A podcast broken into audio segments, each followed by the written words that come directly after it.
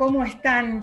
Soy Graciela Panero y les doy la bienvenida a nuestro segundo programa de HTH Escuela de Radio. Somos un grupo de alumnas del taller de la voz que de la mano de las profesoras Rocío Mosca Maciel y Silvia Ruiz, con entusiasmo y dedicación, preparamos este encuentro. Me acompañan en esta aventura Graciela Chávez, nuestra querida Grace, ¿cómo estás? Hola Graciela, ¿cómo estás? En principio quiero saludar a nuestros oyentes y decir que también estoy muy entusiasmada por este nuevo encuentro. También está con nosotros Emma Fernández Lima. Hola Emma. Hola Graciela, un saludo a nuestros oyentes y bueno, voy a ser redundante, pero sí, con mucho entusiasmo, eh, tratar de llevar a cabo este programa. Y hoy es un placer recibir a Daniela Viña. ¿Qué tal, Daniela? Hola, ¿cómo están? Buenas tardes a todos, buenas tardes a la audiencia. Un placer ser parte de este programa. Y bueno, gracias a ustedes por recibirme también en este hermoso espacio. Nos podés seguir o enviarnos un mensaje a través de Facebook en facebook.com barra HTH Taller de la Voz o en Spotify HTH Taller de la Voz. Para comenzar el programa nos vamos a ir al Reino Unido, que después de 47 años dejó la Unión Europea. Emma nos va a contar en qué situación quedan ahora las Islas Malvinas. Adelante, Emma. Gracias. El 31 de enero de este año se implementó el Brexit, o sea, el proceso político por el cual el Reino Unido dejó la Comunidad Económica Europea. En principio vamos por una curiosidad. ¿Por qué se le dice Brexit? Es un neologismo que se utiliza por practicidad. Bre es de Gran Bretaña y sit de exit, que es la palabra, significa salida en inglés. Ya se había usado con el Grexit, cuando en el 2012 hubo un intento por parte de Grecia de salir de la Unión Europea. Pero vamos al nudo de la cuestión. El acuerdo entre la Unión Europea y el Reino Unido, que llevó prácticamente cuatro años, dejó afuera a los territorios de ultramar ocupados por eh, los británicos. Por supuesto, quedaron fuera entonces las Islas Malvinas, Georgia y Sandwich del Sur. La exclusión de las Islas Malvinas de este acuerdo había sido eh, requerida por la Cancillería argentina al representante de la Unión Europea para la política exterior, Joseph Borrell. En esa gestión, el gobierno argentino reiteró su demanda de soberanía invocando la resolución 2065 de la Asamblea General de las Naciones Unidas, donde se reconoce que hay una disputa entre Argentina y el Reino Unido por la soberanía de las Islas Malvinas y donde se insta a ambos países a buscar una solución, digamos, con negociaciones bilaterales teniendo en cuenta los intereses de los isleños. Y también se invocaron las recomendaciones posteriores del Comité de Descolonización de las Naciones Unidas. Pero Londres siempre hizo oídos sordos a estas cuestiones. Al quedar fuera del acuerdo el archipiélago, pierde los beneficios comerciales, impositivos y aduaneros en las transacciones comerciales con la Unión Europea. Los habitantes de las islas no se benefician ya con los subsidios de la comunidad. Los productos del mar, por ejemplo, que son el 40% del Producto Bruto Interno de las Malvinas, en un 90% son exportados a los mercados de la Unión Europea. Y ahora van a dejar, digamos, de tener eh, el beneficio de no tener que pagar derechos y aranceles. Las ventas de licencias para las empresas pesqueras, tanto europeas como asiáticas, por parte de la administración del archipiélago, por ese mismo motivo, dejan de ser menos atractivas. Eh, perdóname, pero tengo entendido que también la industria de la carne sufre las consecuencias del Brexit. ¿Es así? Tal cual, ellos exportan carne bovina, carne de cordero y carne ovina. Y la mayor exportación la hacen a Reino Unido. Y a su vez Reino Unido vende a los países de la comunidad. Durante un año eh, Reino Unido va a estar beneficiada, digamos así, por un proceso de gracia, pero al cabo de ese año va a tener que pagar los aranceles, con lo cual todo lleva a concluir que Reino Unido va a comprar, va a vender, perdón, menos carne a los países de la Unión Europea, por ende va a comprar menos carne a las Malvinas, se va a producir mano de obra desocupada y se calcula que en este rubro anualmente va a haber unas pérdidas del 30%. Todas estas situaciones benefician a Argentina, pero hay una que se destaca y es que en este caso las Islas Malvinas, Georgias y Sandwich del Sur quedan fuera de la constitución de la comunidad europea. Esto produce un vacío legal y permite a Argentina obtener países aliados dentro de la comunidad, cuestión que antes esto le estaba vedado. Pero el archipiélago queda fuera del Fondo de Desarrollo Económico Europeo, entonces. Tal cual, porque este fondo, eh, digamos, ayudaba para el desarrollo financiero y social con dinero a los territorios de ultramar. Y como estos quedaron fuera del acuerdo, quedan fuera de este fondo de desarrollo. Todas estas son ventajas para Argentina en este momento. Pero claro, no podemos desconocer el poderío que tiene Gran Bretaña y no podemos desconocer todo lo que Gran Bretaña avanza sobre las islas. Así que para los argentinos el recurso principal para, digamos, seguir disputando y luchando por la soberanía son las vías diplomáticas y los derechos internacionales, ahora sí potenciados por las consecuencias del Brexit. Esperemos que algún día por fin podamos ponernos de acuerdo. HTH. Dona vida en vida. Registro Nacional de Donantes de Médula Ósea es posible donar médula mediante un proceso quirúrgico sencillo y también donando sangre periódicamente. Más información 0800 555 4628. Registro Nacional de Donantes de Médula Ósea. Dona vida en vida. Cuando quieras enviarnos un mensaje o vernos, lo podés hacer por Instagram en arroba taller de la voz con doble Z. Hoy en día las redes sociales son parte de nuestra vida. Por eso Grace nos va a hablar sobre los niños y las redes sociales. Grace, te escuchamos. Gracias. En la actualidad, generalmente los niños, como bien dijiste, están rodeados, o mejor dicho, crecen con las redes sociales y cada vez en mayor estas redes sociales lo hacen a menor edad. Por eso es importante que nos hagamos dos preguntas. ¿Cuáles serían estas preguntas? ¿Es beneficioso para los niños el uso de las redes sociales o muy por el contrario? Eh, puede resultar negativo este uso?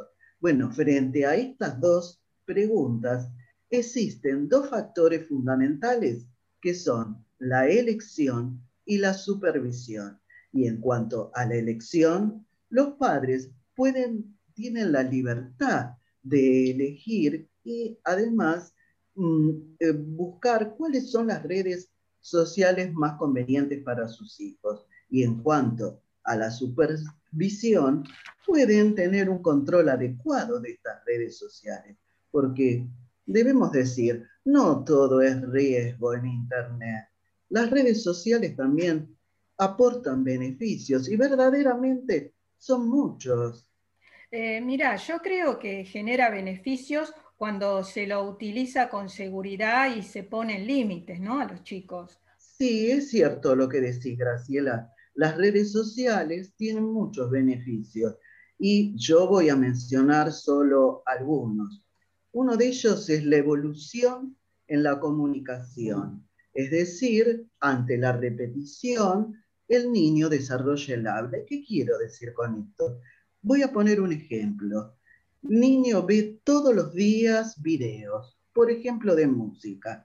Y en este caso, al escuchar todos los días la música, es común que el niño la cante. ¿Y esto qué hace? Hace adquirir mayores palabras a su lenguaje. Otro de los beneficios que tenemos es relacionado con el aprendizaje, porque muchos juegos están destinados al desarrollo del conocimiento y la percepción visual. Y en estos casos tenemos los relacionados con las formas, el tamaño, los colores. Y otra de las ventajas que tenemos es la concentración.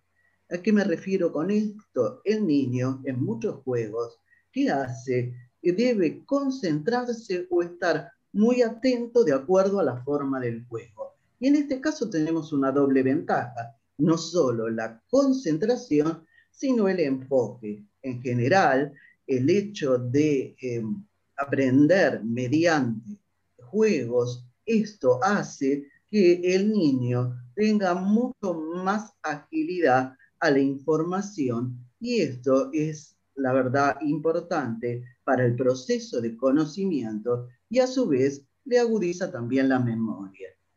Eh, pero decime, como todo en la vida, lo que brinda beneficios siempre tiene algún lado negativo. Eh, por cierto, el uso de la tecnología en los niños no debe ser una excepción, ¿no es cierto? ¿Qué desventajas nos podés marcar? Sí, es cierto. y también existen desventajas. Entre ellos podemos mencionar el aislamiento, porque el hecho de que el niño esté constantemente con el uso de las redes sociales es cierto, provoca aislamiento y esto eh, conlleva a que no tenga una socialización adecuada o, en el caso, no poder formar grupo de amistades con otros niños. Otra de las causas que también eh, podemos mencionar es el sedentarismo, como en el caso anterior, el hecho de estar constantemente con el uso de las redes sociales provoca sedentarismo y esto realmente, pues lógicamente, si está todo el día pues, sin desarrollar ninguna otra actividad, en este caso, lógicamente, provoca sedentarismo y puede ocurrir en muchos casos que también ocurra o lo conlleve a la obesidad. Y también existe algunas este, enfermedades relacionadas con el uso constante de, eh, de, las redes sociales, que son las referidas a las lesiones por esfuerzos repetitivos. Son conocidas con la sigla LER y están relacionadas o compuestas por un conjunto de enfermedades como bursitis, tendinitis, entre otras, que afectan a los músculos eh, superiores. Y en este caso, ¿cómo se produce? Por el mayor contacto del niño frente a la pantalla, usando constantemente repetidamente el uso del mouse o también en el caso que utilizan el móvil, teniéndolo muy bruscamente o fuertemente y deslizando su dedo en la pantalla. Para terminar, quiero decir que el uso responsable de la tecnología por los niños es evidente que necesita la presencia de los padres. ¿De qué manera? En forma de ayuda, palabras, y por qué no una reprimenda cuando lo requiere, porque en definitiva eso es educar. Bueno, vamos a tener muy en cuenta todas las cosas que nos dijiste. Si tenés pensado anotarte en ISER 2021, lo mejor que podés hacer es prepararte para rendir un buen examen de ingreso. En HTH, Taller de la Voz, tienen talleres de locución y producción adaptados a tus necesidades. Búscalos en Instagram como arroba taller de la voz con doble Z y empezá ya. HT. Seguimos en HTH, Escuela de Radio. Y ya que hablamos de los niños, Daniela tiene un relato que los involucra. Se llama Hundimiento y pertenece a Tess Newen. Te escuchamos, Daniela. Gracias, Graciela. Todos los veranos íbamos a veranear al campo. Cuando era pequeña disfrutaba de pasar tiempo con mis padres en ese lugar, pero cuando cumplí 12 años, las cosas cambiaron. Los veranos se hacían asiagos y cada vez me costaba más soportar el largo mes de agosto aislada de la gran ciudad. En el campo visitaba a mis primas que como eran mucho más grandes que yo, apenas si me daban conversación. Y generalmente coincidía con unas primas de mis primas que eran las personas más insípidas que puedan imaginarse. Entre nosotras existía un abismo. Ellas en el campo aprendían a sembrar, a ver caer la lluvia y a entender por cómo soplaba el viento si convenía salirse de la pileta para evitar el chaparrón. Ellas no sabían nada de nada de la vida verdadera. Y yo cada año sabía más cosas porque en la ciudad cada paso es un aprendizaje. Eran aburridas y no me gustaban. No quería verlas, pero decir verdad, eran las que me permitía que las vacaciones fueran más soportables. Podía burlarme de su estupidez. Siempre que les decía algo, se lo creían, y como yo era algo mayor que ellas, podía controlarlas con facilidad. No sé si eran mellizas, pero andaban siempre juntas como siamesas. ¿Quién puede querer estar tan pegoteado a alguien? Por suerte, yo era hija única y no tenía que compartir nada con mis hermanos. Me daba tanto asco que estuvieran siempre tan unidas eso no es nada creíble. Las dos hermanas tenían el pelo rojizo. Hablaban poco, pero siempre estaban riéndose por lo bajo. Esa risita chillona me molestaba tanto que cuando la oía habría sido capaz de matarla si hubiera tenido con qué. No las soportaba, pero ¿qué habría sido de mi verano sin ellas? La posibilidad de jugarles una mala pasada motivaba mis amaneceres. Eran tan estúpidas que podía saltarles encima sin que se quejaran. Había otra niña que solía visitarnos cuando estábamos de vacaciones. Se llamaba Carla y era muy parecida a mí. También detestaba a las dos hermanitas. Una tarde en la que todos los adultos se habían ido a dar un paseo, nos hallábamos las cuatro solas y yo propuse ir a la piscina. No había nada más divertido y excitante que meterte en la piscina cuando no hay ningún mayor cerca. Sentí la adrenalina de una forma especial. Con Carla reíamos de lo lindo, mientras inventábamos juegos dentro del agua cuando una de las insulsas intentó meterse. Le recomendamos que no lo hiciera y como insistió, comenzamos a chapotear junto a ella hasta empaparla completamente. Entonces, la chica se tiró de cabeza y comenzó a nadar sin prestarnos atención. La ira se apoderó de mí y nadé hacia ella. Yo, que venía de la ciudad, iba a natación desde los dos años y no iba a ganarme en esa materia ninguna campesina. La sujeté por el pelo, no pudo ni gritar. Su cuerpo se hundió como se hunde una piedra. No recuerdo nada más. Lo único que sé es que cuando desperté, mis padres estaban mirándome con los ojos llorosos. Un montón de cables y tubos se cernían en torno a mi cuerpo y no podía hablar con tranquilidad. La cama del hospital se parece un poco al agua. De las hermanas no he vuelto a tener noticias. Uy, uy, uy, cuánto nos das para pensar con este relato, ¿no? Un relato muy intenso que la primera vez que lo leí realmente me atrapó. Me atrapó la historia de cómo, cómo ella relata su infancia con estas personas que, le, que si bien era lo único que le quedaba para, pasar su, verano, pero a la vez no las aguantaba y que de alguna manera se da a entender que termina en una tragedia y tiene una intensidad que a mí la verdad me, me atrapó muchísimo. Por eso también, y además que la autora es argentina y si bien vive hace muchos años en, España, se dedica a, esto, a la literatura allá y tiene sus páginas web y tiene su Instagram donde sube sus relatos y la verdad es que me encantó la historia y quería compartirla con ustedes. Bueno, muchas gracias. Gracias a ustedes. HTH. Edenor informa. Una mala conexión o aislaciones deterioradas pueden provocar fugas de corriente. Esto es peligroso para las personas y es causa de un posible exceso de consumo que será registrado por el medidor. Ante cualquier duda, consulte a un electricista matriculado. Informó Edenor. Ustedes saben que me quedé pensando en los cambios que se avecinan con el Brexit, la tecnología. Yo creo que los cambios post pandemia van a ser muy grandes.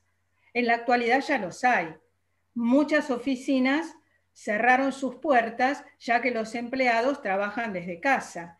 Y si hoy vamos al centro de la ciudad o vamos, por ejemplo, por Panamericana, vamos a ver grandes edificios de oficinas vacíos. No sé si ustedes los han visto. Yo creo que esto va a contribuir a la descentralización y no solamente de los, eh, digamos, de las oficinas, de estos mamotretos, por decirlo de alguna manera, sino también de las viviendas, porque ya no está esa necesidad de decir, bueno, tengo que tener el trabajo cerca para viajar poquito, para no utilizar los medios de transporte que son tan complicados. Entonces vamos a poder elegir lugares más alejados, con más verde, con menos cemento. Seguramente las casas van a tener que ser más tecnológicas porque tienen que estar adaptadas a estas nuevas necesidades laborales. Otro de los cambios que estuve pensando cuando estuve, como ahora comentaste esto, que si bien eh, es algo que ya está impuesto antes de la pandemia, pero ahora eh, comenzó con mucho más, más fuerza, es el relacionado a la atención médica mediante la modalidad de la telemedicina, que en realidad tiene sus ventajas, porque en este momento de pandemia, o sea, hacer una consulta médica, o sea, la ventaja de desde tu casa, sin salir a la calle, y además evita posibles este, contagios. Evidentemente es muy útil para los casos, o sea, de consultas que no requieran eh, una revisación médica. En esos casos, obviamente que va a ser presencial, pero ante las cosas este, más o menos urgentes o que pueden ser eh, respondidas inmediatamente, verdaderamente es muy beneficioso. Sí, yo creo que también van a desaparecer hablando de eso, para los médicos también, los viajes de negocio, ¿no? Que a su vez, bueno, los congresos, esto va a afectar también a la hotelería y a la gastronomía. Que por supuesto, porque están las famosas cenas de negocios o almuerzos de negocios o de trabajo, que a las mujeres nos puede ayudar con la dieta, claro. Ay, pero nos van a privar de las, de las este, reuniones que tenemos después del trabajo, que son tan lindas. No, las sociales no, Graciela. Esas tienen que ser presenciales. Y creo que para los argentinos que somos así tan eh, cálidos en esas cosas, no las vamos a perder. Sí, y el turismo también va a cambiar, ¿no? Porque yo creo que se va a querer ir a lugares eh, más abiertos, se va a abrir el, más el turismo ecológico, vamos a mm, querer estar al aire libre, porque como vamos a estar tan encerrados, vamos a querer expandirnos por el mundo, pero al aire libre.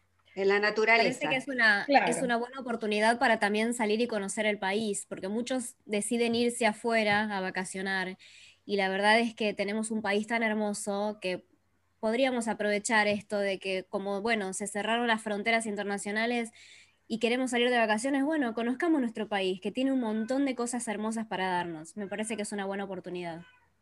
Sí, la verdad que tenés mucha razón. Bueno, y así llegamos al final del programa. Quiero agradecerles en primer lugar a las profesoras de HTH, Taller de la Voz, a Silvia y a Rocío por darnos esta oportunidad. A las columnistas, a Emma. Gracias y bueno, estoy expectante por el próximo programa. Gracias, Daniela. Gracias a ustedes y los esperamos en el próximo programa. Grace. Gracias y también, como dijeron mis compañeras, contenta para el próximo encuentro. Los esperamos en el próximo programa, pero mientras tanto nos pueden escuchar por nuestro canal de YouTube y en Spotify, entrando a HTH Taller de la Voz.